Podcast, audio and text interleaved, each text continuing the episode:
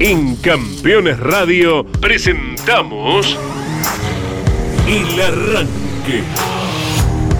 Para comenzar el día con buena onda y muy bien informado. El Arranque. Entrevistas con los protagonistas, historias, toda la pasión del automovilismo y el humor inconfundible de Luis Landricina. El Arranque. Con la conducción de Andrés Galazo y la participación de Leonardo Moreno e Iván Miori. El Arranque. Por Campeones Radio. Todo el automovilismo en un solo lugar. Bienvenidos, buen día para todos, gracias por acompañarnos. Puntualmente a las 10 aquí estamos con el equipo completo. Está Gonzalo Fernández operando técnicamente, Gino Acosta en la producción, Leo, Iván hoy de descanso.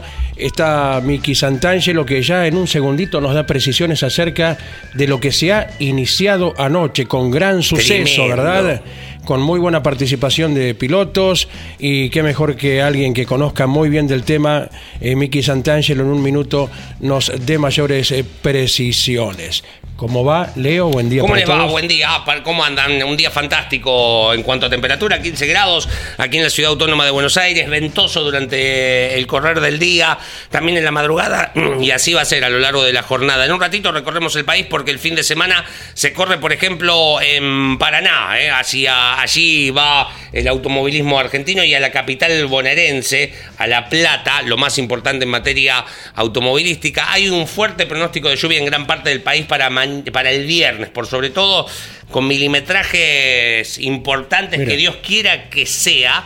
Más allá de mi interés particular de que se corra en tierra el fin de semana, pero se habla, dependiendo de la zona de la provincia de Buenos Aires, de entre 30 y 50 milímetros. Una barbaridad, dirán ustedes. Repitan conmigo, una barbaridad, sí, pero necesaria. Claro. Eh, para esta, tepa, de esta época de la fina, eh, el campo, si bien no es la misma seca que vivimos a principio de temporada, que fue terrible, Sí, sí. terrible, eh, pero esta posibilidad de que llueva, nunca está de más el agua.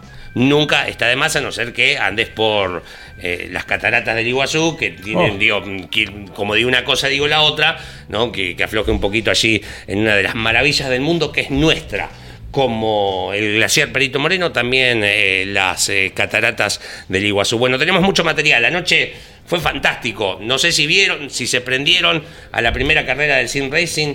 Más de 50 pilotos y pilotos de renombre. ¿Cómo va, Miki? Buen, Buen día. ¿cómo les va? Sí, la verdad que estuvo muy interesante. Eh, en mi caso, la primera vez que me dedico a ver completo sí. una, una fecha de Sim Racing. Sí. Eh, en este caso, bueno, de, en homenaje a los 60 años de campeones. eh, hubo 53 inscriptos. Impresionante. 52 participaron de, de la carrera. Sí. Eh, primero hubo entrenamientos, luego clasificación, más tarde un sprint, el cual lo ganó el piloto de San Miguel, Otto Fritzler. Pero o sea, impresionante. fíjense los nombres que estamos hablando, Sí. ¿no?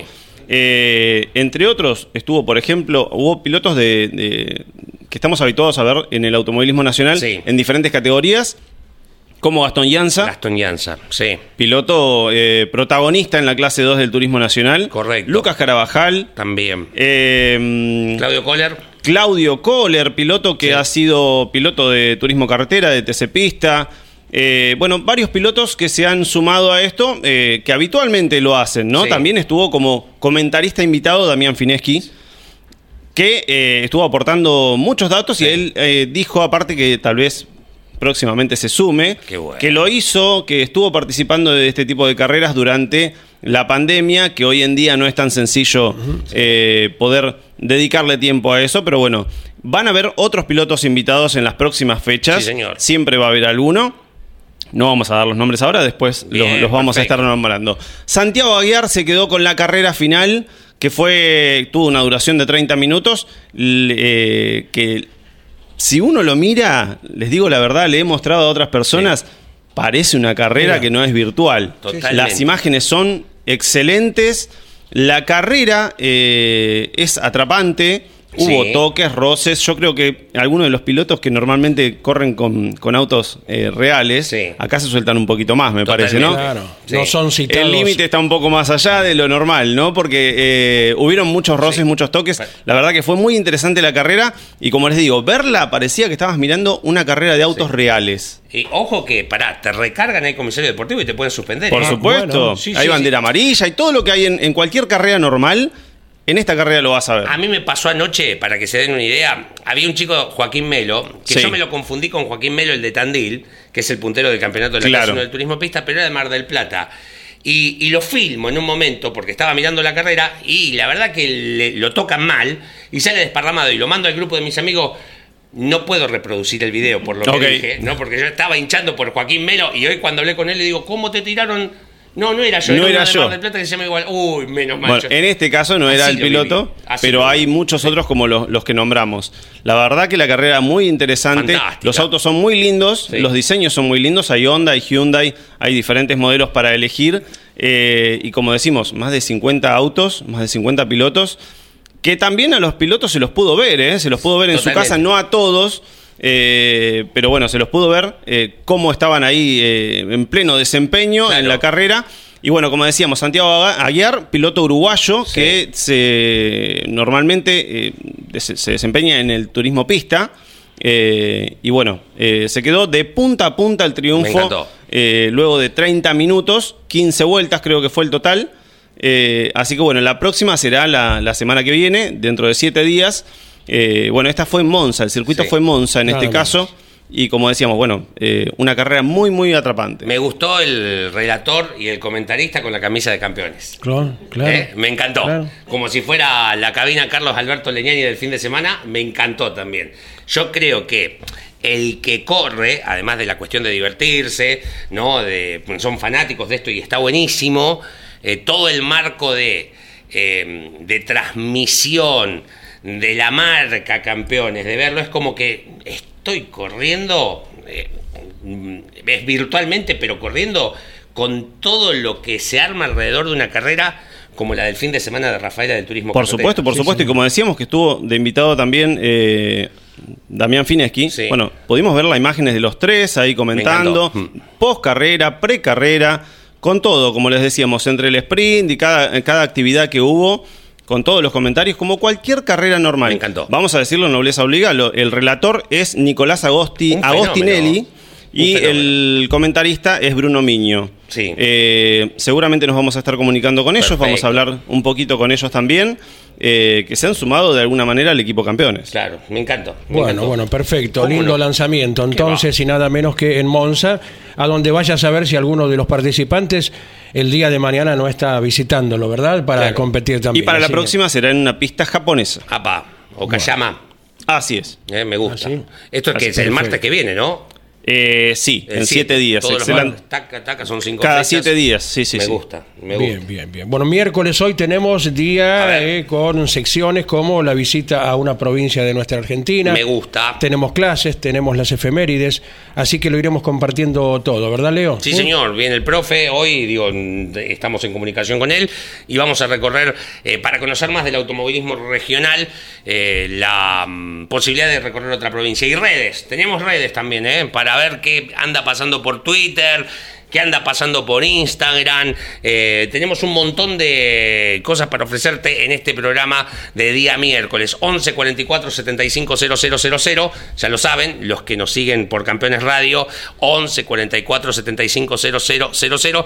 También pueden comentar en el canal, en el chat del canal de YouTube de Campeones eh, TV. Allí Ahí se, se pueden suscribir. Exactamente, como por ejemplo Rodrigo Martín Pérez, que siempre es uno de los primeros que nos saluda. ¿eh? Dice, hola, buenos días, arrancadores, un saludo desde La Pampa. En general Pico está. Y Max Casanova, que nos dice, hola amigos del arranque, felicitaciones por el nuevo estudio. Muchas gracias, Max. Eh, también está aprendido. Y desde Cava, Leo Pro, eh, eh, no, perdón, Martín Búa, que su nombre en internet es León Pro. Mira. Eh, buenos días, nos dice Martín, que también nos escucha, es un fiel seguidor desde la época de la radio. La época de la radio, lo estoy diciendo Claro. Fuera otra época. Claro, claro. Y la- como si hubiera muerto, no ha muerto la radio, no. no ha muerto la radio. Y Esto es no, radio. Y no va a pasar. Exactamente, esto es radio. Exactamente. Le mandamos un abrazo grande a Juan José de Caseros. Hoy está cumpliendo años y por Qué supuesto eh, que nos sigue como cada día. Y coincide su cumpleaños con el de su esposa, Andrea. Así que para ambos, de parte de todo nuestro equipo, el abrazo muy fuerte, que disfruten de un lindo día. Primero de noviembre ya estamos. eh, feliz cumpleaños para ambos. Y gracias, gracias por estar invariablemente los siete días a nuestro lado. ¿eh? Bien, 15 grados tenemos. ¿Cuánto de humedad, chicos? Apueste. A ver, a ver, a ver. Aquí, Vamos. 68, 68. 75. 75, hay un Sí, ganador, un poquito Andrés más. Galazo, 60. Bueno. Es rarísimo. Acá en Buenos Aires, cuando no llueve, 95 de humedad. Y hoy que está lloviznando, cada Sí, sí. tanto, 60. Pero hay un viento que a lo mejor atenúa la humedad, ¿no? Sí, entiendo que sí. Creo que va de Andy la está en todos los detalles. Está en todos los detalles. Ya vio viento y ya dijo, no, está un poquito más seco. Y Eh. claro, claro, cuando hay viento, comúnmente el- la humedad eh, se va disipando. ¿eh? Lo hemos comprobado en muchas ocasiones en los circuitos. Ha llovido, se levantó un poco de viento, como se suele decir, orea. ¿Verdad? Exacto, Y las me gusta esa condiciones palabra, van, eh. claro, las condiciones se van acercando a lo normal. Así que por ahí estaba el pálpito. Sí. Y bueno, ya nos dará un premio, Leo. ¿eh? Ya él va anotando Sí, quién acierta eh, la para humedad. arrancar mi mejor sonrisa. Sí, sí. Yo no vi las tortitas negras, pero si hubieran venido por ahí era Y ese si el fin de tengo, si el clima me permite que tengamos carrera, calculo que sí, hay dos, mm, Vidal, Tres Arroyos, una se va a hacer. Eh, el lunes podemos aparecernos con tortitas negras. ahí vamos a tener premio monte, todos. eh, de monte. Eh, podemos recorrer redes antes de viajar a San Juan, eh, a ver que nos metemos en Twitter, que se llama X ahora, nos metemos en Instagram. Si nos estás mirando, ya te vas a dar cuenta. Si nos estás siguiendo por radio, te contamos qué es lo que se va publicando automovilísticamente, que anda dando vuelta por ahí en las redes sociales. A ver, chicos, ¿qué tenemos? Eh, la 15, abran paso. Esto es un Twitter, Rafaela Calor y Color con un montón de hashtags, ¿eh? la, la 15 Chevrolet, abran paso la 15, y fotos de una hinchada tremenda con banderas. Esto fue el fin de semana en Rafaela, ¿no? Exacto, y el crédito de la foto que rubrica la 15 Sí. de Damián Barispolki, el Parich. colega. ¿eh? Muy bien, me gusta, ¿eh? Eh, Qué lindo, qué linda que son las hinchadas. Abran paso la 15, es la cuenta oficial de la hinchada eh, que es- tomó ese nombre, ¿no? La cuenta oficial de, de la hinchada. Estos chicos fueron, van a todos lados. Me acuerdo Chevrolet. cuando en Bogotá, ahí en, en la sede de la CTC, se anunció la conferencia de retiro de Guillermo Ortelli. Siempre. Hicieron una fiesta. Siempre que hay motivo al lado de un piloto de Chevrolet están. Bien, sí. ¿qué más eh, tenemos? Recorremos eh, más redes sociales en este jornada del arranque. Renzo Testa eh, presenta el auto mm, con un corazoncito rojo y amarillo y el fantasma del TC le comenta todas con emoticones de caritas con corazones. Lindo está el auto de Renzo Testa. Sí, luce igual que como lo hacía en el Azul Motorsport, ¿verdad? Claro. Recordamos que Renzo Testa, piloto de las Rosas, Sí. ahora se integra al equipo de Omar Martínez. Correcto. Más, seguimos recorriendo redes sociales a ver qué hay. Mira Uh. este. eh, es un. eh, Adrián Gibelli eh, le retuitea a Alberto López que pone una foto. ¿Te acordás? Le contamos a la gente. El auto de Walter Hernández, el Forescore del TC2000, el Forescore CTEC de Berta, que tenía todos los logos de Ford. O sea, era un auto con la publicidad de IPF Sí. y de Telefónica, pero todos loguitos de Ford chiquititos Sí. plateado el auto, y hace una gráfica, un dibujo hermosísimo. Dice, hola Alberto, recordé al ver esta foto, la retuitea, que una vez ilustré ese coche, justo en esa carrera, aquí la adjunto. Y hay un dibujo del auto de Walter Hernández hermosísimo. Sí, ¿eh? sí, sí. Mira, sabés que costaba discernir si era foto o dibujo, ¿no? Absolutamente impactante. Me ¿eh? gusta. Bien, lindo, lindo. Auto de la década de 2000. 2000. Eh, Albores del nuevo siglo, sí. Mm, ¿Son los más lindos autos? ¿Esos? A ¿O mí- hay alguno que te guste más? De, de- los de los Escort oficiales. Ese, De me, los- me gustaba el Sí. blanco con vivos eh, azules y algo de amarillo, con el mismo patrocinio de la petrolera. Sí, el, Sí. eh, el más clásico, Sí, si se quiere, de, de la petrolera. Si tenía que elegir, elegía bien, ese. Perfecto, perfecto. Ponce de León, Claro. Henry Martin. Y Daniel Singolani. Y Daniel Singolani. Claro. Más, tenemos más, una más. ¿eh? Recorremos eh, las redes sociales aquí en el arranque por Campeones Radio, por Campeones Media, en esta jornada de día miércoles con 16 minutos de las 10 de la mañana. Y en un ratito viajamos, prepárense, ¿eh? vayan a una provincia de Ventosa. Eh, por Según, lo general, según, de sí. momento, ¿eh? sí.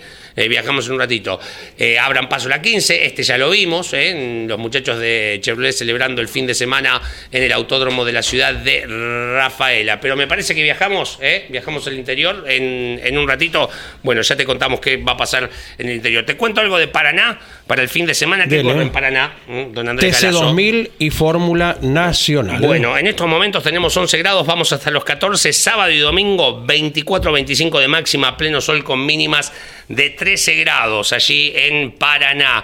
En La Plata también habrá actividad el fin de semana. ¿Qué corre en materia nacional? Todo.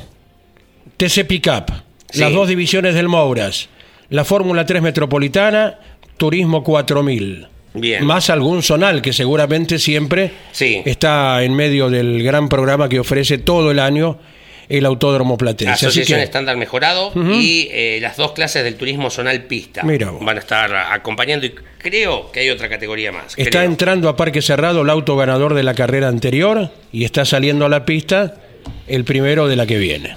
Están es así. bastante aceitados en eso. ¿eh? Sí, sí, sí. Los rescates también. ¿Mm? Bueno, temperatura similar acá a Buenos Aires. 15 grados, 16 la máxima para el día de hoy. Viernes de lluvia, que siempre hay actividad los viernes en La Plata, 17 grados. 22 el sábado, 24 el domingo, con mínimas de 12 y 15 también a pleno sol, el fin de semana en materia automovilística. Cuéntenme, que nos vamos para... eh, más redes, dale, perfecto, más redes sociales, perfecto, buenísimo. ¿Qué más? ¿Qué recorremos? Buernismo. Oh. Me gusta este concepto. Creo que hay uno que es canapismo Mira. y hay otro que se llama huernismo, esta Claro, cuenta. Esto nació de los apellidos de los políticos y Sí. los movimientos correspondientes, ¿verdad? Sí. Bueno, se traslada ahora al deporte motor. Perfecto, me gusta. Eh, tuitea una foto de, por supuesto, Mariano Werner transitando una de las chicanas de Rafaela del fin de semana y trae una frase que dice, el éxito no es un accidente, es trabajo duro, perseverancia, aprendizaje, estudio, sacrificio y sobre todo amar lo que estás haciendo. ¿De quién es esta frase? La pone de Edson Arantes do Nascimento. ¿Pelé? Sí, señor. Mira vos. El recordado número 10 de Brasil. Mira Bien, vos. ¿eh? Ahí está, bancándolo, que no es casualidad lo de lo de Werner, es laburo. ¿Quién pudo haberlo dicho Eh, eso, no? es laburo, De- del éxito de, de Mariano Warner eventualmente porque ganó por tercera vez, lo hizo en Rafaela, se reafirmó Sí. en la punta de la Copa de Oro. Pero ¿quién puede señalar que un éxito es obra de la casualidad? Y más aún cuando se reiteran, en cualquier rubro, en cualquier Sí. rubro. Es ponerle Warner o lo que fuera. ¿eh? Me gusta el concepto de wernismo. Mira, ¿eh?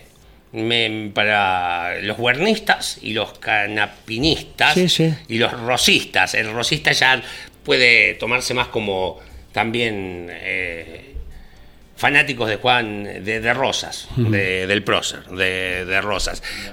Podemos, en un ratito seguimos recorriendo, si te parece, Las las redes, redes, sociales, sí.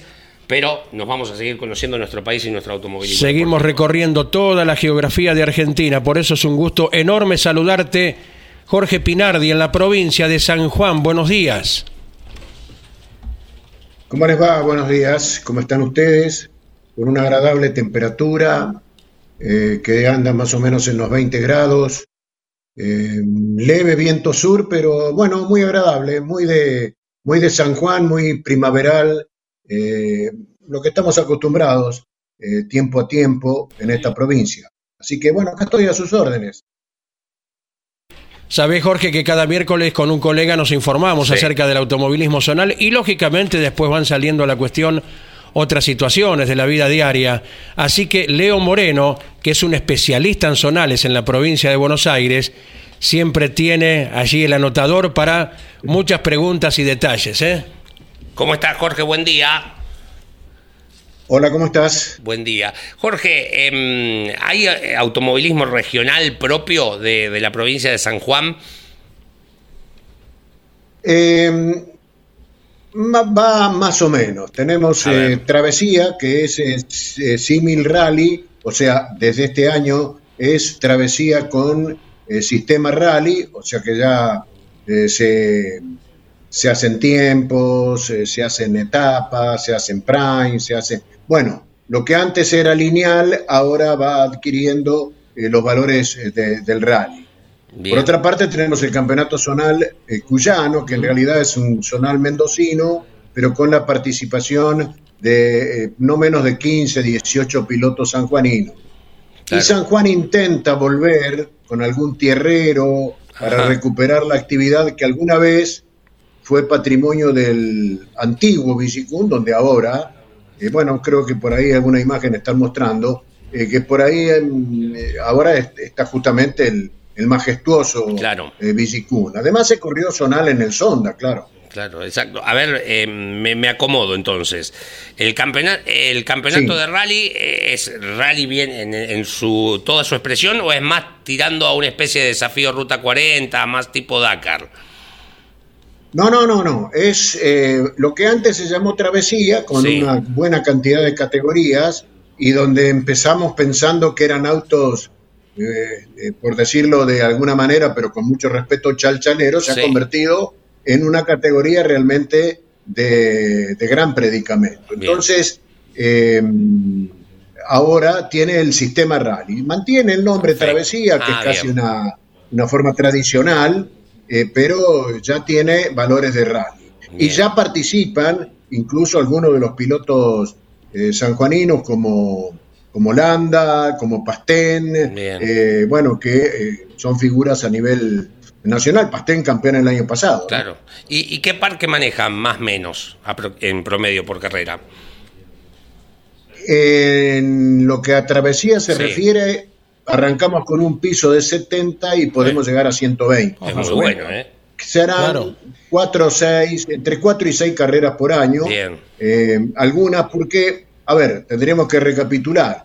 Recién recupera la federación este año, San Juan, que todavía es manejada por un triunvirato. Uno de los integrantes es eh, precisamente Facundo de la Mota, eh, otro es Fabricio Benedetti, que alguna vez fue campeón del, del TC Pista, allá por los años 99 más o menos. Y mm, bueno, y, el presidente de uno de los clubes, estoy hablando de Mauricio Figueroa, que es presidente de APAC, institución que aporta eh, mucho en pista cuando aquí viene el turismo de carretera o el turismo nacional. Eh. Bueno, a partir de allí eh, se ha generado también la participación de la Asociación Argentina de Volantes y esto se ha regularizado y ya tiene visos oficiales. O sea, a partir de este año ya eso lo podemos considerar dentro de valores eh, absolutamente oficiales. Qué bárbaro esto, ¿eh? Correcto. ¿Cómo nos sorprende? Eh, a ver, este año Confederación entonces Sanjuanina con este triunvirato, ¿y cuántos años estuvo acéfala de, de una fiscalización representativa de la CDA? Histórica, históricamente, ¿no? Ah, la, travesía estuvo siempre eh, siendo siendo el, fútbol del campito. Pero claro, era un fútbol del campito con... Hemos llegado a tener eh, hasta 200 autos en una carrera, no es poca cosa. Sí, exacto. Pero... Este, pero bueno, además hay una, hay una que estamos esperando que se regularice, que es eh, eh, el desafío tras la sierra, que se hace en Valle Fértil, y ahí sí, ahí ya es récord absoluto de público, es un fin de semana donde eh, se duerme hasta, hasta en la calle, o sea, no, hay lugar suficiente, vienen de Córdoba, de San Luis, de, Mendoza, bueno, de, todos los alrededores, más todos los sanjuaninos a participar. Una carrera que tendrá que ser mejorada en su aspecto organizativo, pero que este, ha marcado un hito a través del tiempo. Recuerdo que alguna vez con, con mi hija Daniela, corrimos esa, esa carrera. Eh, eh, claro, ustedes se imaginarán de qué manera. No estábamos de ninguna forma eh, de manera federal, o sea, no teníamos licencia y, lo mismo la corrimos en un vehículo que no fue facilitado. Pero bueno, eso creo que también se va a mejorar. Jorge. Porque además, la- sí. Eh, per- no, no, perdón, que te corté. Mm, eh, continúe. Además, No, no, quería decir lo que significa para los pueblos la travesía Sí. por la cantidad de gente que lleva en, los- en el fin de semana. Imagínense que 100 autos significan no menos de 500 personas y para pueblos que tienen 2, 3 mil habitantes, 500 Mm, personas claro, es un porcentaje claro. elevado que hace un movimiento, genera un movimiento económico importante. ¿no? La panadería Estupendo. a full. Lógicamente, lógicamente. Jorge, decías, eh, circuito de tierra, están tratando de reflotar. eh, ¿Por dónde?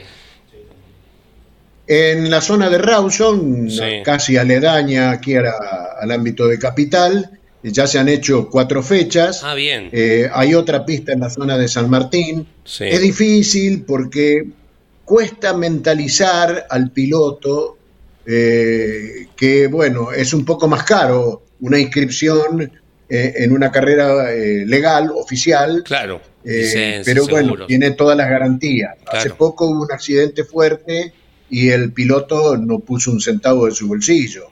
Volantes. Y esto quizás en la mala generamos eh, la conciencia, Claro, ¿no? Exacto, es como el seguro del auto, ¿no? Lógico. Vos lo pagás, lo pagás. Es- si gracias a Dios no te pasó nunca Eh. nada, es- crees que es un gasto, pero el día que te pasó algo, ahí te Sí, das sí. cuenta que era una inversión. eh, Desde ya. En esa Claro, Sí. Eh, ¿Y sí, qué categorías corren en tierra, Jorge? ¿Cómo, eh, qué, qué, mm, eh, qué- qué tenés? ¿Qué para definírtelas como, como, eh, arrancás con el Fiat 600, Bien, sí. eh, seguís con algún 128, Sí. seguís con algún 1500, Bien. entrás ya en, en lo más, más moderno porque aparecen por allí eh, algún gol, eh, y en categorías mayores aparecen eh, Falcon, Bien. aparecen Chevy, aparecen GTX, Torino, bueno, todo eso que, eh, que entraron un poco en la historia, pero que al fin demandan una dedicación, un tiempo, bueno, Ujú. como es el automovilismo. ¿no? Y, y el cuyano corre en, en el autódromo. En- en- ¿Usas el, Sonda El también? cuyano o- corre generalmente, el cuyano corre generalmente eh, en Mendoza, en el Autódromo Sí. Pena.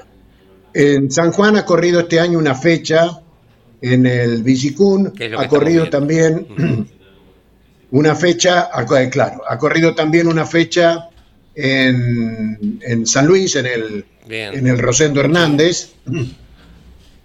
Alguna vez, eh, hablando con Rodríguez Sabe, le dije José Hernández, me dice, no, perdón, José Hernández hizo el Martín Fierro, no Claro, el exacto.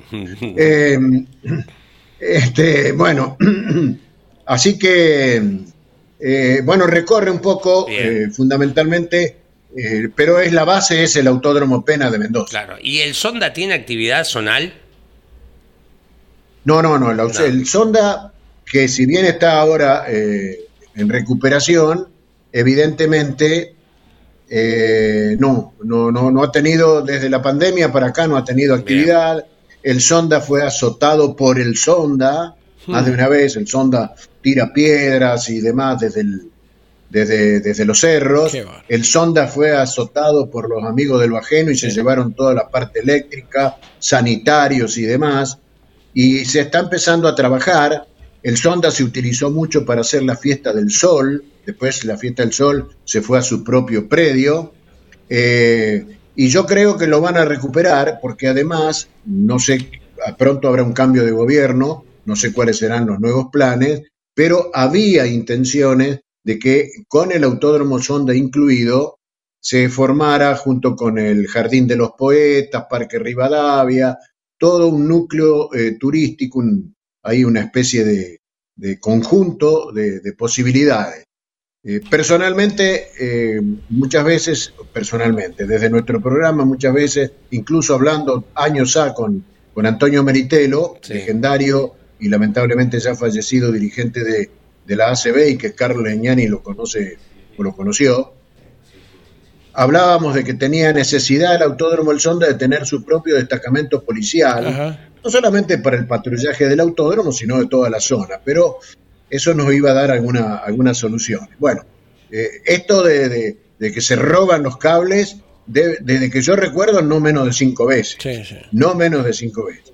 Hay y bueno, y quedó un poco ahí, Hay muchos autódromos que han sido vandalizados históricamente ante bueno la carencia de, de vigilancia, como ocurre también con otro tipo de instalaciones, ¿verdad?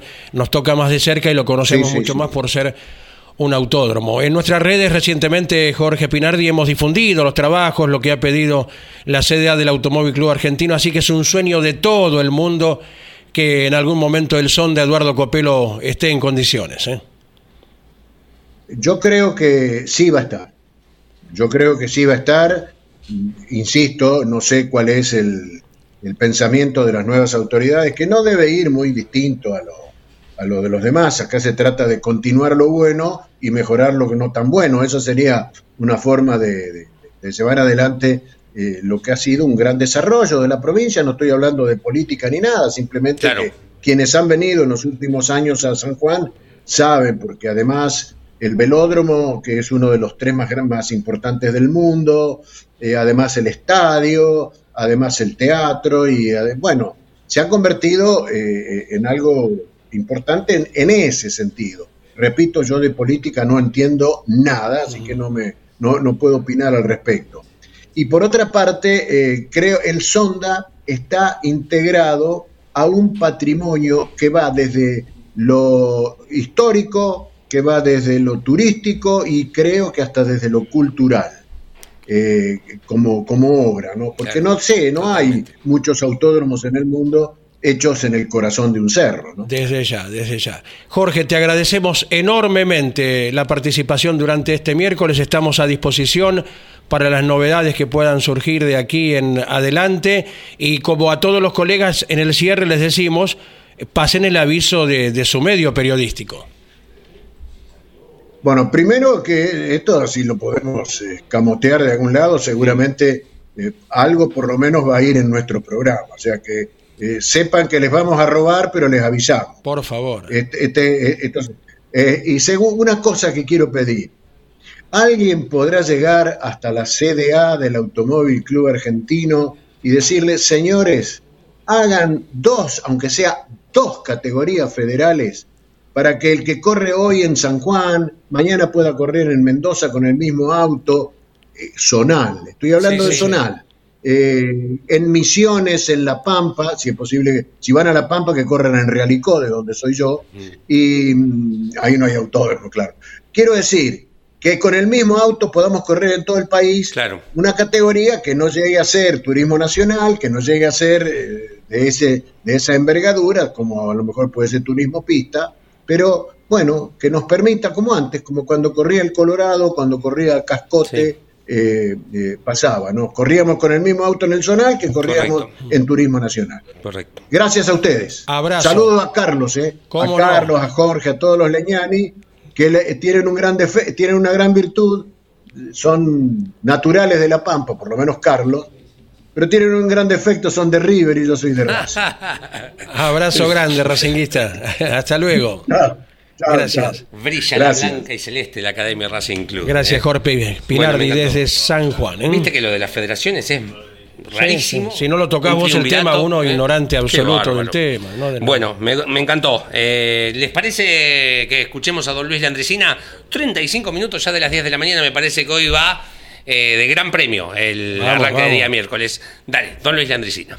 En la segunda rueda del certamen, el puesto que ganó eh, fue enviado por Luis Castellani de Ale, Partido Bolívar. Ustedes saben de que, me decir que mm, en, las chacras, yo hablaba hace un rato de la emparvada, ustedes saben lo que es emparvar, ¿no es cierto? La emparvar alfalfa. Se hace con unas horquillas, así como el, tridente ese que le suelen adicionar al diablo siempre, ¿cierto? Se le llama horquilla en el campo. Y es como un tenedor grande con los, los hierros muy filosos porque enganchan la alfalfa así, la van emparvando y haciendo matas tremendas de, alfalfa, ¿no? Y bueno, y había dos ahí emparvando juntos. Uno criollazo el hombre, pero el otro ya medio nuevolero, ya estaba, estaba en la otra, del otro lado, ya el rosa, rosa cantaba mientras, mientras emparvaba, en serio. Y claro, este, y emparvaba y revoleaba la horquilla, ¿sabes? Y, en una de esas rosas rosas, eh, no, no reparó en el compañero, y en una de las levantaba así, le arrancó el ojo derecho al compañero. Ahora te imaginas, ¿no? El muchacho y se le terminó el mundo, ¿sabes? Le lo había dejado tuerto al amigo. y lloraba y se quería matar. Y el otro le dijo, pero no te aflijas, hermano, son accidentes de trabajo. Y si no te va a hacer problema por eso. Y, bueno, pasó, pasó. Además, para lo que hay que ver, si con uno alcanza, no te haga problema. Y, o sea, la resignación del criollo, ¿no? Bueno, la cuestión que ya pasó a ser el tuerto. Todo el mundo lo conocía por tuerto. Bueno, y este una vez este se pierde. Tuertito, sí, que, no, no está, dicen que se fue al pueblo. Pero él va al pueblo y vuelve de un galope, dice, pero no sé si ya va para dos días. No, habrá ido hasta la ciudad y habrá ido. Y efectivamente vive la ciudad. Y vuelve a, los dos días y todos lo miraban y no, no alcanzaban a reconocer si era él o era un hermano porque venía con, con el ojo sano. Y lo miraban todos. Y entonces este llamó a reunión y dijo, vayan todos para el galpón. Ahora les voy a mostrar, vayan para el galpón todos. Y se juntó toda la peonada en el galpón y él entró. Pero eh, con paso de ceremonia para pa iglesia, ¿no? Entonces, ¿y? ¿Qué tal? Pero hermano, ¿y vos dos este? Sí, yo soy el tuertito. Pero hermano, ¿estás nuevo? Sí, señor. Ahí están para que vea. Se había comprado el ojo de vidrio el tipo. Y le dice uno, pero hermanito, pero vos sabés que te queda que ni que hubiera nacido con el ojo ese. Una cosa, pero mirá, hermoso, queda mejor que antes. Y, le, y que no salga bien la cosecha este año y se me cambio el otro también.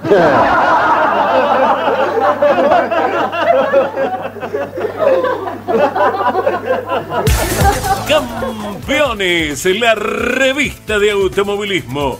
La victoria de Mariano Werner en Rafaela. Análisis y detalles de la tercera fecha de la Copa de Oro del Turismo Carretera. Las últimas novedades de la Fórmula 1. Los 200 kilómetros de TC2000 en Buenos Aires. Turismo Nacional en el Calafate. TC Pickup, TC Pista, TC Mouras, Top Race y mucho más. Campeones, reservala en todos los kioscos del país o adquirila en formato digital.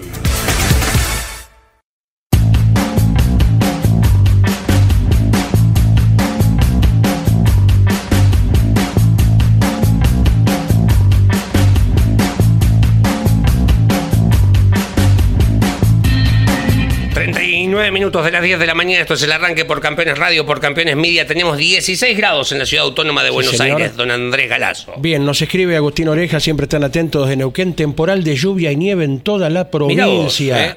Hay alerta y lógicamente ya estamos en primero de noviembre. Sí, Está de más es decir cierto, que claro. no es tradicional Sí. que suceda a esta altura del año semejante eh, condición climática. ¿eh? Eh, hoy es- Así que esperemos no traiga inconvenientes eh, para la población. Hoy es el Día de Todos los Santos, eh, para aquellos que somos católicos. El Día de Todos Nu- Nuestros Muertos, eh, memora- conmemoramos y recordamos a todos los fallecidos. Bueno, hubo carrera anoche, me encanta para cortar la semana. Igual me... eh, ¿Qué tuve que hacer?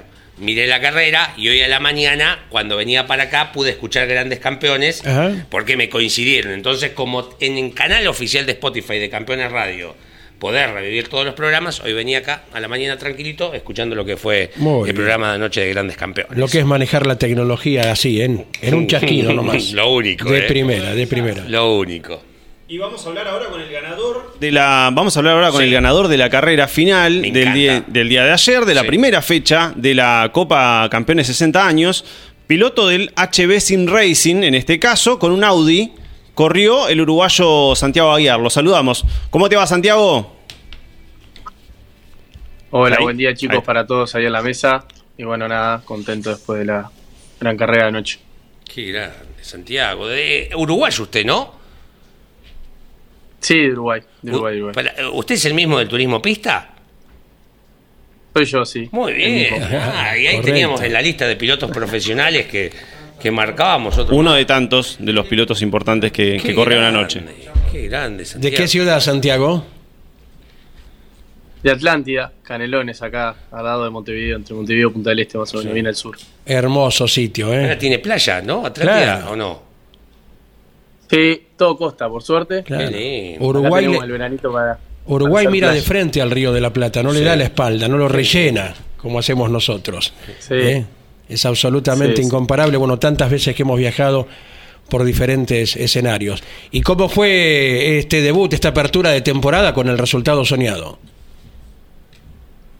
Bueno, bien, la verdad que me anoté medio sobre el momento porque, bueno, Nahuel Baldinelli de Racing fue el que me, me comentó de este campeonato. Yo no estaba muy al tanto, aparte justo el fin de semana pasado habíamos estado en, el, en La Plata, entonces Claro. bueno, no estaba muy al tanto. Y, y bueno, me comentó si me quería sumar ayer a la mañana, al mediodía, y le dije que sí, que, obviamente que estaba. Eh, y bueno, me metí, la verdad que se dio un resultado espectacular. Obviamente ayudado un poco por, por cómo se dio la competencia, pero, pero bueno, pudimos hacer la poli ganar y, bueno, tratar de pelear el campeonato, que obviamente uno siempre que se anota algo es para ganar. Claro. Te consulto, Santiago, la carrera la ganaste de punta a punta y sobre el final con bastante diferencia, ¿no? Eh, ¿Te ayudaron algunos roces que hubo eh, atrás tuyo? Sí, o sea, eh, ya en la largada no largué muy bien. eh, el segundo enseguida me, me fue a atacar. Bueno, pude cubrir y, y aguantar la primera posición hasta la primera curva. Sí. Y bueno, después de eso sí, eh, traté de no equivocarme, de no cometer errores y, y esperar de que atrás se pelearan lo más posible para, para yo poder escaparme. Y bueno, así fue. La verdad que, que pude hacer una diferencia de entrada y una vez que ellos se, se arrancaron a pelear, me permitió girar todas las vueltas con comodidad, incluso poder hacer el récord de vuelta y demás. Eh, lo cual obviamente no es lo normal porque estas carreras que son súper parejas, bueno, de hecho los primeros cuatro estábamos en menos de una décima en la clasificación. Eh, pero bueno, se dio así y por suerte nos pudimos escapar y hacer una gran diferencia y, y nos permitió girar tranquilo toda la carrera y, y llevarnos la victoria. Eh, Santiago, eh, a ver, yo estaba en el living de mi casa anoche, mm, puse en el Smart la competencia y la vi relatada, con comentarios, la clasificación. Ustedes, ¿qué ven? ¿Qué, qué ves vos? Eh, bueno, nada, yo veo el, el cockpit del auto si Sí. se quiere. Eh, Una visión bueno, interior sería. nada, es como, Y- es como estar adentro, Claro. como estar Perfecto. dentro del auto de carrera, pero de tu casa. Y en eso, entonces, vos tenés el ruido del- de, de la carrera en, en los oídos, corres con auriculares, calculo, ¿no? Por la hora, no sé si vivís con alguien. ¿Sos de. Sí, sí. Terminó la carrera, para sos de ir a ver la última vuelta, cómo te la relataron, eh, qué dijo el relator de tu victoria, ¿Sos, ahí, sos, sos de ir a verla después de afuera? Eh, no, en particular no la, no la vi todavía. Sí. Eh, tengo pendiente verla. Bien, bien. Pero no, obviamente después de terminar la carrera, bueno, te quedás conversando con, con los chicos, de, con bueno, varios que corrimos, que, que somos, bueno, tenemos un grupo muy grande de amigos que, que hemos hecho a lo largo de, de estos años en el simulador. Entonces siempre te quedas conversando, primero analizando las maniobras, viendo al que le fue bien, Sí. eh, eh, jodiendo un poco al que le fue mal y cosas de esas. Tenemos la verdad que, que un gran grupo. Y, y bueno, después obviamente te quedas ahí charlando y demás. Este, es como un poco más, eh, si se quiere, ameno que las carreras en- en tradicionales o las carreras de la vida real. Un poco Claro. más este, Claro. de, de- de compartir, de amigos y demás. Creo que, que eso es lo, lo que está bueno del simulador. Y recién decía, comentaba Sí. yo que me parece que algunos de los pilotos que son profesionales, que participaron de esta carrera, profesionales digo, en la pista real, Sí. Eh, dejaron un poco los límites, un- corrieron un poco los límites más allá, que debe, debe ser lo que habitualmente hacen, ¿no? Porque Sí. total, eh, las consecuencias no son como serían realmente. Eh, esto pasó, si bien vos tuviste una carrera eh, bastante tranquila, pero pasa normalmente esto de decir, bueno, voy un poquito más allá de lo, de lo que iría normalmente.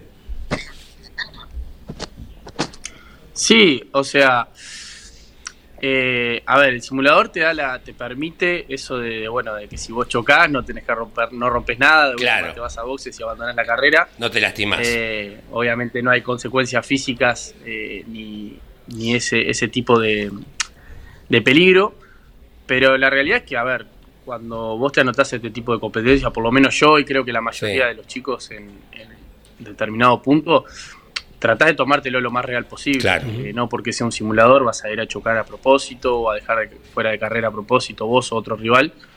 Creo que tenés que, para hacerlo, lo- justamente un simulador y, y que las competencias parezcan a la vida real, eh, vos tenés que tomártelo de la misma manera que, que cuando corres en, Mira. en, en autos y, y, bueno, y tratar de hacerlo de la mejor manera. Las maniobras lo mismo, tratar de pelearlas lo más limpia posible. Obviamente existen roces como todo, existe el, el chapa chapa, pero bueno, obviamente tratar de tener códigos y, y pelear las posiciones de, de la manera más limpia. Después pueden pasar, obviamente, que se enganchen los autos. Bueno, me pasó de hecho la carrera de sprint que me enganché con dos autos, pero, pero bueno, eso puede pasar y puede pasar también este, la- en las competencias de, de auto de carrera, ¿no? Eh, Santiago, vos pertenecés a un equipo, dijiste, Miki. Que Claro, sí, todos O sea, pertenecen, cada uno tiene un equipo al que pertenece, sí, sí. y- pero ¿cómo, ¿cómo se llega a eso? ¿Cómo que te llamaron, te contactaron? ¿Cómo, ¿Cómo es pertenecer a un equipo de automovilismo virtual? Bueno, esto fue muy, muy, muy loco porque, bueno, eh, este fin de semana, justo en La Plata, Sí, eh, yo no conocía a Nahuel Baldinelli, que es el del HB Sim Racing, que es Sí. con el que estoy ahora. No lo conocía y bueno, y el sábado estábamos comiendo un asado todo de- en, las, en las carreras y nos pusimos a conversar. Él me dijo que, que hacía simuladores y a su vez tenía un equipo y demás. Yo le dije que competía también. sí. Nos pusimos a conversar de simuladores, una cosa a la otra, y me dijo, bueno, ¿te querés sumar al equipo? ¿Estás, estás con equipo? Le digo, no, Me ahora no estoy con equipo. Sí. Me dice, ¿te querés sumar al equipo? Dale.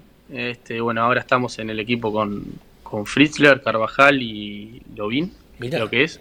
Nada de compañeros, ¿no? Este, Sí, sí, sí, la verdad que están tan picantes los compañeros. Qué Este, pero bueno, nada, se dio así, la verdad que se dio así. eh, obviamente a veces te llaman.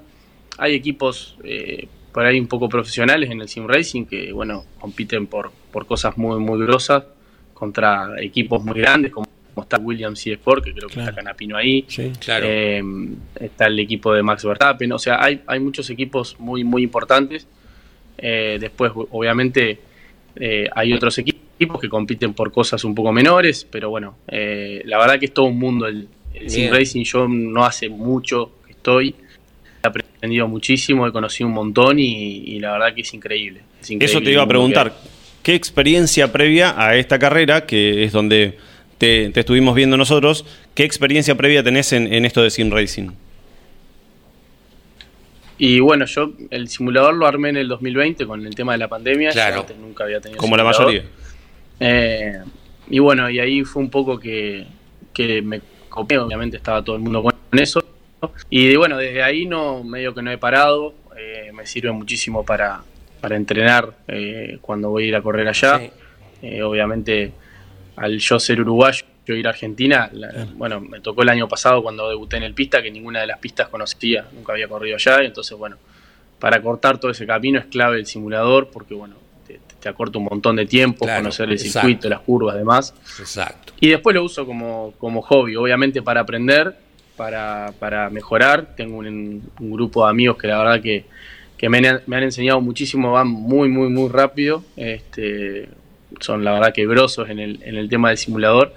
Y bueno, he aprendido muchísimo con ellos y, y lo uso más que nada eso, para, para divertirme, para, para hacer amigos, este, para, para pasar lindos momentos y bueno, eso. ¿Dónde tenés el fierrito, el auto? ¿Dónde, ¿Cuál sería tu box? ¿Ahí en tu casa lo tenés? Sí, lo tengo en mi cuarto el, el simulador. eh, lo tenía antes en el Sí. living, pero bueno, como me quedaba hasta altas horas de la noche, eh, Claro.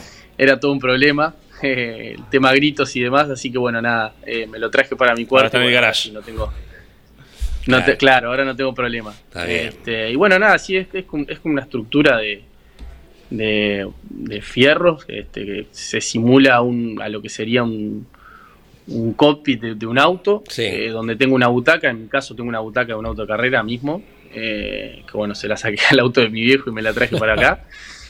Y, y bueno, después un volante, los pedales y, y el monitor. eh, obviamente a distinto tipo de, de, de componentes, es como todo, es como un auto de carrera, cuando si querés gastar plata no, no tenés mucho fin en esto. eh, así que nada, sí, cuanto más Sí. profesional lo querés, cuanto más realismo querés, obviamente más gastás en, en tema volantes, pedales y demás, pero, pero bueno, creo que, que ya con, con cualquier cosita más o menos eh, que se asemeje, podés andar muy bien. Le, le cuento a la audiencia que mm, estamos viendo un resumen y a vos también de lo de ayer y ese era el toque que yo, el que lo tocaron a Melo, lo que estamos viendo, Ajá, sí. que a mí me molestó un poco por cómo lo habían tocado el chico de Mar del Plata y ahí quedó cruzado. La- yo la viví como si fuera una carrera. Lógico. Sí, Lo estábamos Eso, comentando con. Claudio, eh, en ese momento estábamos comentando con Claudio, nos estábamos mandando audios y en un momento Claudio me dice, uy, mirá, lo tiraron, Sí, claro, lo tiraron exacto. afuera. Sí, exacto. Eh, es que con las imágenes uno se lo toma como si fuera real. Y estábamos viendo recién los hermosos diseños que tienen los autos y cada piloto tiene algo que ver, mm, pone algo de sí en el diseño o los diseños ya están.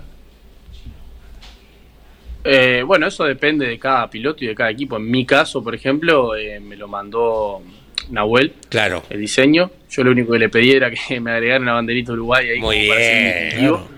Vamos Eh, arriba. Y bueno, nada. Eso, eso, eso es lo único, pero después sí, el diseño me lo mandó él. Eh, generalmente los diseños se, se mandan los equipos que ya tienen o algún grupo de sponsors o, o alguien que los apoye.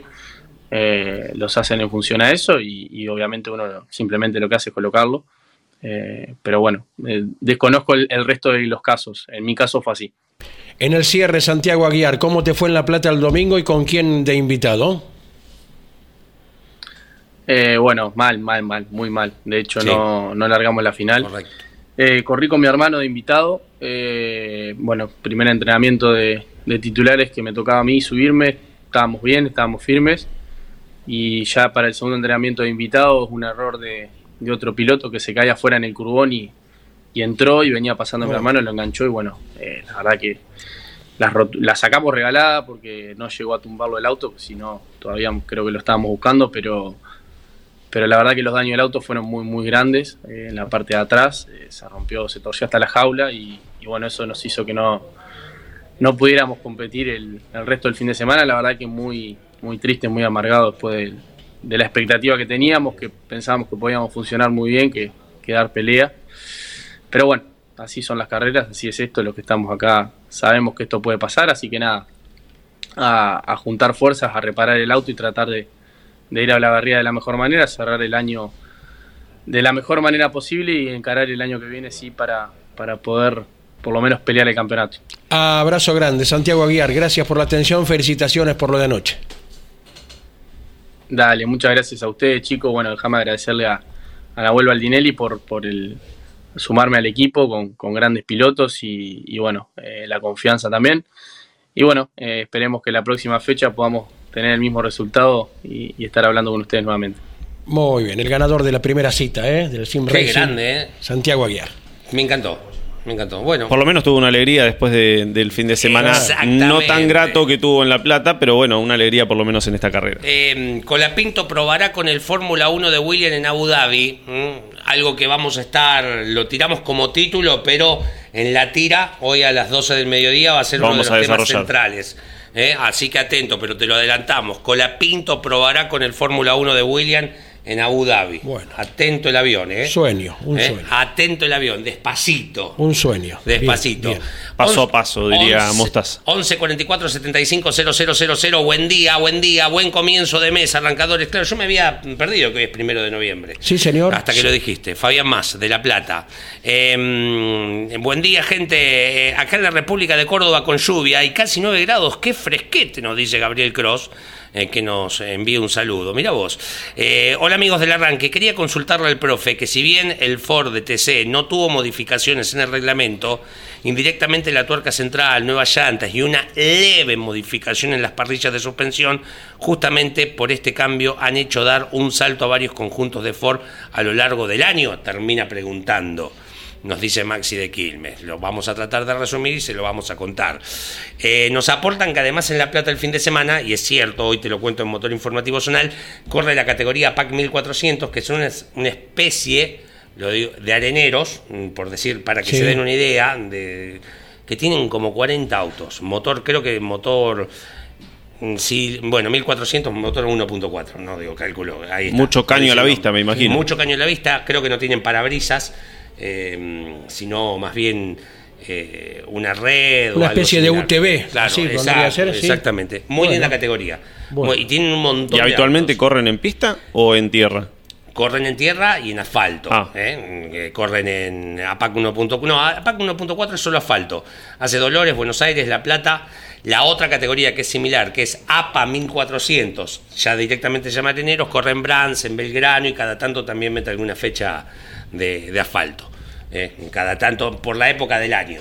Por ejemplo, las que corren en asfalto, en tierra todo el año, el limitada belgranense, cierran en Dolores, que es asfalto, por una cuestión de temperatura, etcétera, etcétera. Y asegurarse, porque también es una época de lluvia esta, ¿no?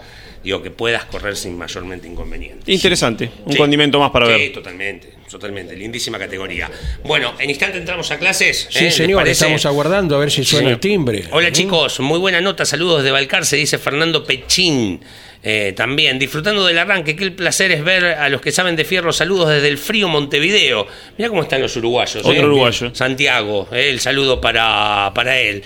Eh, pregunta, em, ¿tiene alguna ventaja los Audi ya que la mayoría corrieron con esa marca?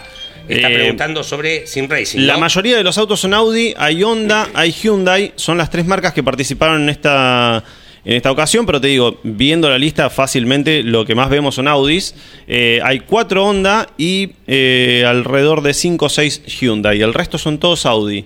Era una buena pregunta para hacerle a Santiago, Sí, está bien. pero hasta donde yo sé eh, no, no tiene nada que ver, es una elección Bien.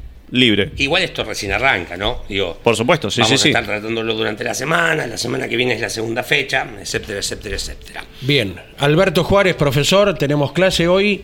Bienvenido, buen día, ¿cómo estamos? Ahí está. Ahora sí, apareció. ahora sí, al salón, al aula. Bueno, Usted vino de camisa, ¿eh? Me- yo dentro de remera, al Pero salón. no respetamos mucho el Desfachatado, uniforme acá. Totalmente. no, no, no, eh, perdón, eh, lamentablemente lo liberaron eso, Sí. ¿no? Eh, hace ya, a, a ver, 40 años. Sí, yo nunca usé uniforme. Ni primaria, va, sí, primaria, perdón, el guardapolvo. Siempre estatal. Sí, estatal, sí, guardapolvos y blanco.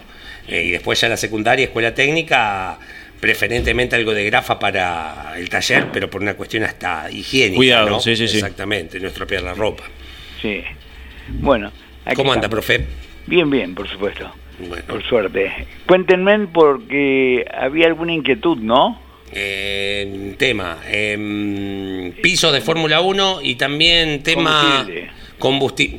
Vio cómo está el tema hoy, ¿no? Digo, más allá de que creo que se está reabasteciendo. Eh, Combustible es lo más nombrado Sí, por estos días, por es muy nombrado. ¿Qué puede pasar? Que tengas que hacer un montón de, de- de tiempo de cola o que te quedes directamente sin nafta. Exacto. Entonces yo me preguntaba, porque a mí me pasa a veces, pero no por falta de combustible, sino porque con los viajes, ¿cuánto hago cuando se enciende la luz de... ¿Cuánto te resta? Es la gran ¿Cuánto pregunta que uno cuando ve la lucecita roja dice, Sí. ¿cuánto me queda? ¿Llego a la, la estación de servicio o no? Exactamente. Y, y cuando se me prende, ¿cómo hago para estirar el, la cantidad de kilómetros que Vamos haciendo hacer? la viborita como los pilotos. Exacto. No, no, no. eh, eh, mira, eh, yo viví una experiencia, obviamente, el fin de semana con la falta de combustible, ¿no? Sí. Que no recuerdo una cosa parecida. Te digo que fue bastante grave porque abarcó a todo el país. Claro. ¿De acuerdo? Y en previo a una elección presidencial, algunas veces uno piensa a dónde es una cosa, a dónde es otra, ¿no? Pero como siempre, están los juegos de la política y, y del pueblo que, del pueblo que sufra, Claro. como, como sufre de distintas maneras. Vos sabés que eh, viniendo el lunes desde el centro, eh, el tránsito que tuve fue notablemente inferior al habitual, que otros Claro. ¿no? Sí. Entonces se me ocurrió, eh, Leo, cuando vos eh, me dices la inquietud de esto, de ampliar más allá de lo que tiene que ser la reserva de combustible, ¿viste? Sí. Eh, yo creo, yo creo que el uso consciente del automóvil hoy es una necesidad. ¿Por qué digo esto? Andy ha bregado por esto conmigo a la par, yo creo que desde, desde que nos conocemos, desde el punto de vista de contaminación, ¿no? De la atmósfera.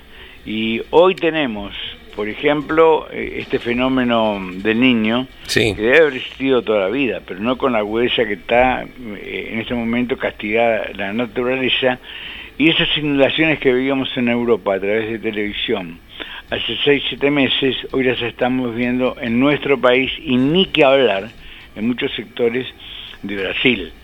¿Está bien? Sí. Y en eso, parte de la responsabilidad tiene que ver el consumo de combustible, porque eh, los gases que, que emana el escape cada vez son menos eh, complicados, o sea, me- menos agresivos con la atmósfera, pero lo siguen siendo. Sí. ¿Y, y qué es un uso consciente del auto? ¿Qué es De un uso consciente? Es de pronto el que te hizo hacer eh, o te obligó eh, que no haya combustible fácilmente, que tengas que hacer mucha cola, ¿no? Sí. Eh, lamentablemente nosotros no tenemos un- una red de transporte público como merecería cualquier gran ciudad y gran Buenos Aires como es eh, el de Buenos Aires. Sí. cuenta? Eh, pero hay, hay forma de hacerlo. Por ejemplo, yo creo que eh, elegir el horario para poder tras- trasladarte con el transporte público, ¿no? Y Sí. creo en ese aspecto que el Metrobús, en, muchos sectores de, la capital, es una buena manera de decir, dejo el auto y si elijo para una cita, mm, digamos, para un turno, eh, un horario que de pronto no sea eh, de gran concentración de gente, te podés dejar el auto, ¿te das cuenta? Y combinar de, con el Metrobús Sí. y el subte. Yo lo hago habitualmente cuando puedo, ¿no? Especialmente cuando voy a la capital federal. Claro. O si no, con algún, tra- algún transporte semirápido o rápido, concretamente de los que van por la autopista y que te conectan con la zona sur de, de la- de la ciudad. ¿Te das cuenta? Capito. Yo, yo creo que eso es una cosa.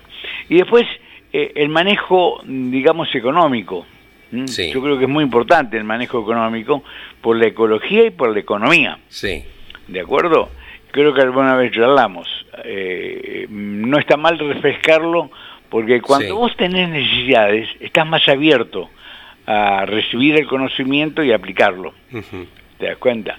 Y creo que mucha gente sufrió con el tema del combustible. Y sí, Incluso hasta algún desabastecimiento eh, de mercadería porque los camiones no podían cargar eh, la cantidad de gasoil que necesitaban.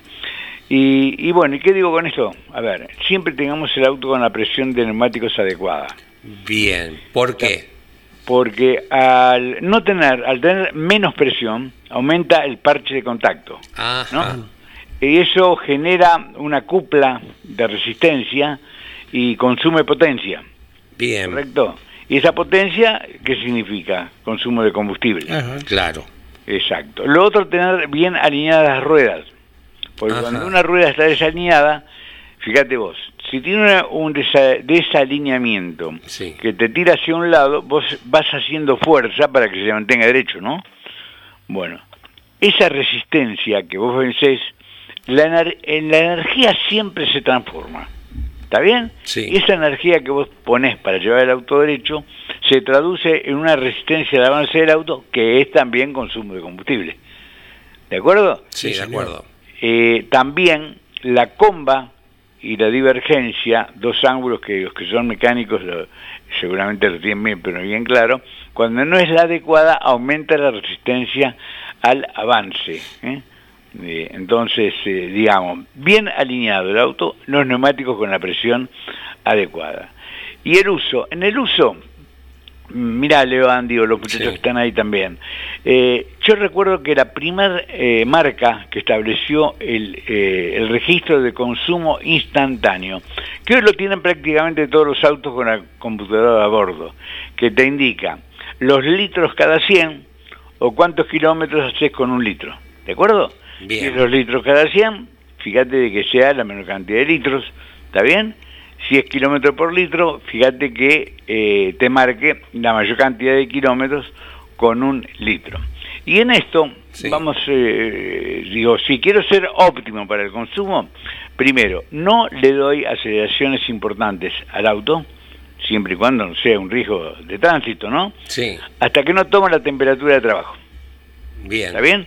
Porque cuando el motor, cuando el motor trabaja frío, para ir a igual velocidad, no tiene un buen rendimiento térmico y te consume más combustible. Bien.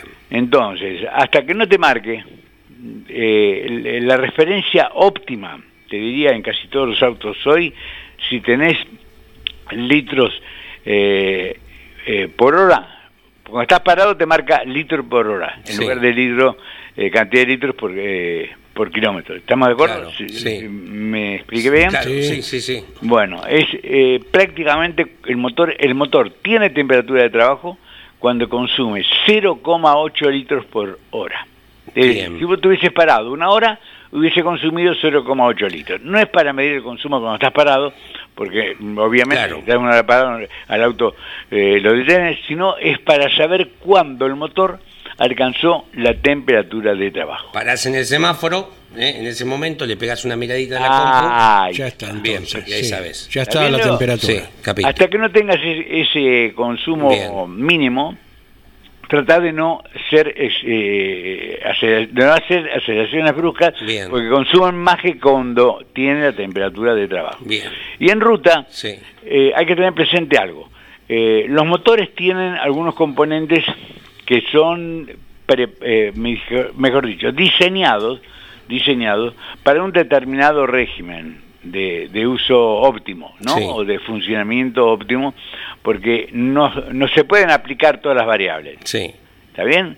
Eh, bueno, entonces, hay que eh, los motores generalmente están diseñados para tener el régimen óptimo de trabajo entre 2.000, 2.500 vueltas y otro entre 2.500 y 3.000 vueltas. Quiere decir que un auto cuando va en ruta, ¿no? Sí. Prácticamente, prácticamente entre 80 y 100 kilómetros tiene el régimen óptimo para Bien. el cual se diseñó el motor y va a tener el menor consumo instantáneo. Perfecto. ¿Está bien? Entonces, si tienes que ahorrar combustible, ni vayas muy despacito, ni vayas arriba de 120. Y escúchame, y en la ciudad, vamos a suponer estos días que hizo calor, ¿no? Mm, Sí. Si yo vengo con el- la luz encendida del- de la reserva, si pongo el aire acondicionado, ¿me consume más con el Sí. ventilador fuerte eh, y, Sí. y estoy con lo justo? ¿Es preferible apagarlo? Sí, sí, sí, Bien. no duda. Bien, O sea, eh, a ver, eh, el aire acondicionado gasta una energía para producir el acondicionamiento del aire. ¿De bien. acuerdo? Y las energías no se pierden, todas se transforman. Ah, me encanta esa frase. ¿Está bien? Sí. Entonces, cada vez que vos estás consumiendo una energía, estás consumiendo energía del motor. Y el motor, para entregarte esa energía, necesita Consume. gastar combustible. Bien. Ah, eh, te doy una que también eh, la gente que, de muchos años eh, todavía cree que la luz baja tiene un consumo muy importante, ¿no? De hecho, la luz baja ya sabemos, creo que eh, se ha concientizado todo conductor que es óptima desde el punto de vista de seguridad para andar en ruta, ¿no? Sí, Sí. Ya, ya mismo desde la- el tránsito urbano ya se Sí. va aumentando la costumbre por Claro. suerte. ¿no? Sí. Sí, de todas maneras en el tránsito urbano eh, es medio, te diría, relativo. Un día si querés lo charlamos al respecto, ¿no? Eh, pero eh, es especialmente válida, pero tremendamente importante, especialmente cuando hay, eh, digamos, mano y contramano sobre la misma Sí, ruta. Totalmente. Y mucha gente creía que eso tiene un alto consumo de combustible. Ah, mirá. Y no es así. Perfecto. Mirá. No es así. El consumo es mínimo, despreciable y no vale ningún tipo de riesgo Claro. que te pueda producir llevar Claro. la luz apagada, no llevarla encendida. Primero, eh, que hoy ya es ley, ¿no? Para usarla. Sí, sí, y también hay una costumbre, porque a veces me ha pasado, ¿no? Que por ahí, cuando vos entras a una estación de servicio, la tenés que apagar. Sí. Y te olvidás y salís y enseguida te lo recuerda la gente que viene de frente. Te empiezan a hacer señas como diciendo, prende la luz, exacto. sonso. Sí. ¿Eh? Sí, sí, sí, sí, Eh, sí. Bueno, Hay una buena costumbre ahí. hay algunas marcas que lo han incorporado. En el Automático. encendido del auto, Ah, está bien. o, ni que hablar en la moto. Sí. O sea, te estoy hablando, Claro. en la moto te estoy hablando de 30 años atrás, ya lo comprobaba. La moto que vos importabas de Estados Unidos, Sí. ¿no? Teni- aun cuando fuera la misma onda que vendían en, en Japón, eh, en Francia o en Italia, tenía obligatorio, ¿no? Cada vez que lo ponías en marcha, se encendía la luz baja. Exacto. Bien. Eh, no estaría de más aquí.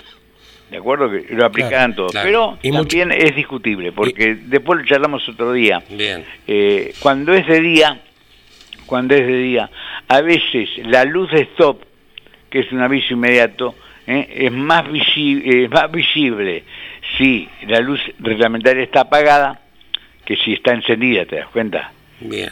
Bien. Entonces te puede llevar a la confusión. De allí, de lo discutible que es, te digo, eh, en función de, del tránsito de ciudad. Ahora en ruta no queda absoluta. ahora, Claro. En ruta y autopista, te diría, no queda prácticamente ninguna ninguna duda Bien. de que tenemos que ir con la luz baja. Eh, Cantidad de ki- kilómetros que haces, Sí. o, eh, digamos, eh, en ruta podés llegar a ser eh, con la reserva, algún autito podrá tener un poco más, un poco menos, 80 kilómetros. Bien. ¿De acuerdo? En ciudad depende del tránsito y demás, pero yo te diría que respetá 40, no Bien. más. Claro. Y tratar de usar lo menos posible al est- hasta la reserva, porque si tiene algún sedimento Ah, claro. ¿no? Se suele estacionar. Claro, exacto. Queda allí y, y luego la bomba de nafta tiene también un filtro, por supuesto, pero a ver, yo no, no, no me gusta jugar con el filtro. Claro. ¿Está bien? Y por otra parte, si llega a tener agua el combustible, gracias a Dios cada vez son más los controles de carga Sí. de combustible, no es tanto, ¿no? El agua ¿a dónde va a parar? Es más pesada que la nafta. ¿Te das cuenta? Entonces, eh, eh, va a quedar en la parte de abajo del depósito de combustible. ¿Está comprendido? Comprendido. Exactamente, Comprendido. exacto. O, o Eh, sea, si yo tiro nafta sobre el, el agua, ¿dónde queda? ¿Se mezcla o no? Primero no es soluble, ¿está bien? bien, comprendido. Eh, ¿Va abajo o va arriba? Se queda arriba. Claro, exacto. ¿Te das cuenta? Profe, em, ayer en, en Infobae, el colega Diego Sorrero em, publica un, informe de los últimos, de los 10 autos más vendidos, cero kilómetros de los últimos de este año, eh, y que em, cuánto duraría más o menos la reserva según manual, ¿no? Según el manual. Fiat Cronos, 50 kilómetros. La Volkswagen Amarok, 100 kilómetros la reserva. Hermosa. Ford Ranger, 70. Toyota Hilux, 56. El Peugeot 208, 70 kilómetros. Eh, una Renault Kangoo 2, 60. Un Toyota Etios, 50. El Volkswagen Taos, 70. La Nissan Frontier, 75. Y la Chevrolet Tracker, 46, el informe que ayer publicaban en, en Infobae, del cual le estoy robando, ¿no? Bueno, es prácticamente lo que les dije. ¿no? Claro, Sí, sí. Los exacto. vehículos que están alrededor de los 50 son vehículos de uso de dónde? De ciudad. Claro, correcto. ¿eh? Y las camionetas pueden tener un poquitito más porque Claro. además, además, la capacidad del tanque en la camioneta está menos limitada. Bien. Entonces puedes tener un poco más de reserva. Perfecto. Abrazo grande, Alberto. Gracias por cada enseñanza. Enorme a ustedes. Muchas Bien. gracias. Bueno, Gracias, profesor Alberto Juárez. Anotaron, ¿no? Digo, porque es fundamental, todavía si bien se está reabastecimiento y se, se reabastece el suministro de combustible, es progresivo, ¿no? Y que a vos todavía, si venís con lo justo, hay que empezar a tomar algunas medidas, ¿no? En esta cuestión. Sí, lo sí. ideal, sabemos que sería vivir en un país donde no pasara. Pero si no nos aburriríamos. Exactamente. Leo. Así somos más divertidos. Exactamente, pero bueno, eh, son cosas que pasan, dijo Larralde. Eh, ¿Qué no, más? no Ariel, sino José. José, Ariel la debe haber dicho en algún momento. ¿no? nuestro compañero Claro. Ariel también a lo mejor en algún momento. Algún joven que no sabe quién era Larralde y escucha campeones dirá, qué tan famosa la frase de Ariel, ¿eh? También, bueno.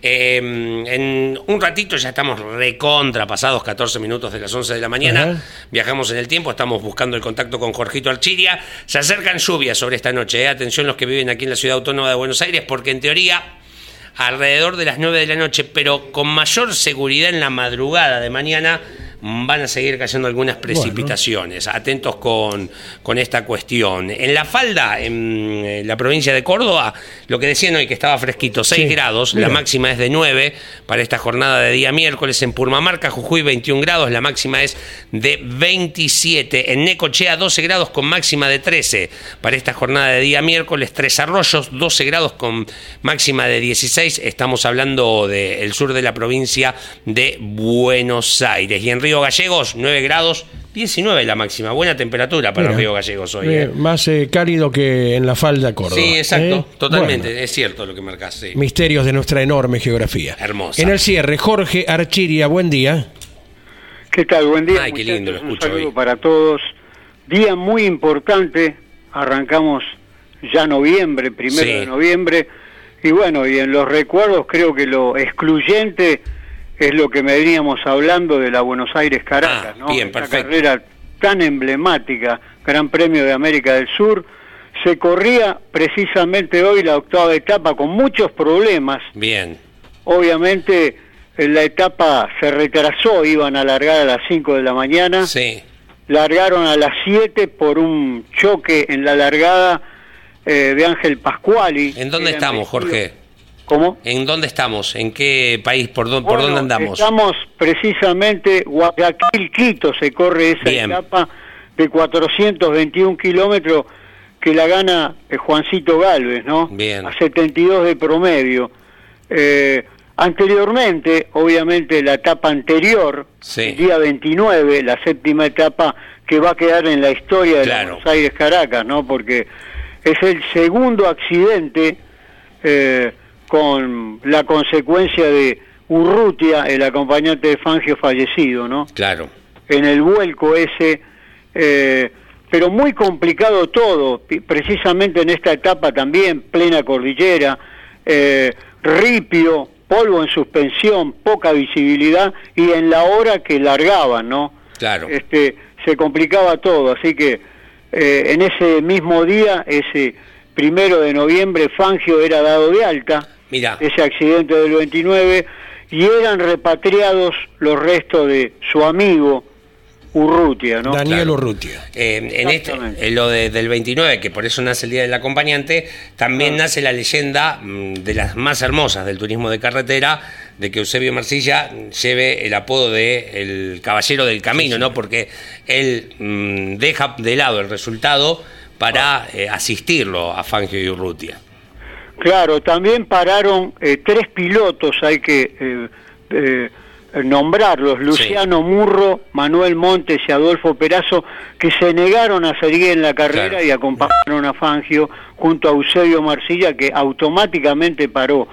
En esa, es decir, en ese momento, Oscar Galvez lo cuenta, estaba a 100 Sí. metros del auto, detrás de, de Fangio, había muy poca visibilidad y bueno, se le fue el auto a Fangio por, por eh, falta Claro. de visibilidad, ¿no es Sí, cierto? estaba cansado. Inclusive también, inclusive también tuvo, eh, se fue de pista, se fue de- del camino Oscar Alfredo Galvez, Claro.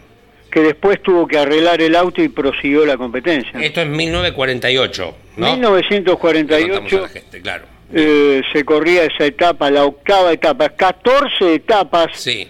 que vamos a seguir graficando en esta carrera eh, prácticamente impresionante. Bien, ¿no? y tenemos cómo está la general con la etapa de hoy. Eh, Decís que la etapa la ganó Juan Galvez, pero ¿quién viene ganando la general? La etapa la, la ganó Juan Galvez, eh, la etapa, la séptima etapa, la que del accidente de Fangio, la, la había ganado también Juan Galvez. Sí. Se turnaban en ganar. La única etapa que ganó Fangio fue la quinta etapa, La Paz Arequipa, y después eh, Juan Galvez había ganado la cuarta, es decir que entre Juan Galvez y Oscar se llevaron prácticamente todas las etapas, menos la quinta, que la ganó Juan Manuel Fangio, y estaban al tope de la clasificación, era todo de los Galvez, y bueno, después de Belerem, de es decir, eh, esto se complicó al final, lo vamos a contar. No, bueno, pero no, me- final. no te adelantes, no te Por adelantes. eso, Bien. muy com- muy complicado, este, así que faltan bastante resto de la competencia. ¿no? Abrazo grande, Jorge, gracias. Un abrazo grande, hasta mañana. Jorge Arachiria. Muy bien, señores. Eh, hasta aquí ha llegado nuestro amor, ¿le parece? ¿Eh? Sí, señor, por hoy, por hoy. Mañana volvemos a las 10. Si Dios quiere. Hoy a las 12, en un ratito, ya viene Carlos Alberto Leñani con la tira, con la estricta actualidad. Correcto. Eh, tenemos hoy motor informativo. Sí, zonal. señor, a las 14, motor informativo zonal, te llevo a te llevo a pasear por Buenos Aires, te llevo a pasear por Pigüé, te llevo a pasear por Dolores, por Ol- por Bransen, también y por Azul, de Sí, las señor. carreras que hubo el fin de semana automovilísticamente hablando. Algún día se va a candidatear a gobernador de la provincia de. Buenos Aires, Sí, Leo Moreno, con todo lo que conoce. ¿Eh? Y a las 15, junto a Pablo Zarate, estamos con Turismo Nacional. Por, por supuesto que sepan que asfalto un montón de circuitos de tierra. ¿Ah, sí? Sepan el Newbery de Lobería, Mira. que me tienen que votar, el Alcuaz de Bransen, el, la Pela de Belgrano, que se los, yo como gobernador, mis primeras medidas, sé que hay cosas más importantes, pero es asfaltar circuitos de tierra. Casi nada. Eh, cuídense. Promesa de campaña. Gracias, hasta cada momento. Campeones Radio presentó El Arranque. Entrevistas con los protagonistas, historias, toda la pasión del automovilismo y el humor inconfundible de Luis Landricina. El Arranque. Con la conducción de Andrés Galazo y la participación de Leonardo Moreno e Iván Miori. El Arranque. Por Campeones Radio. Todo el automovilismo en un solo lugar.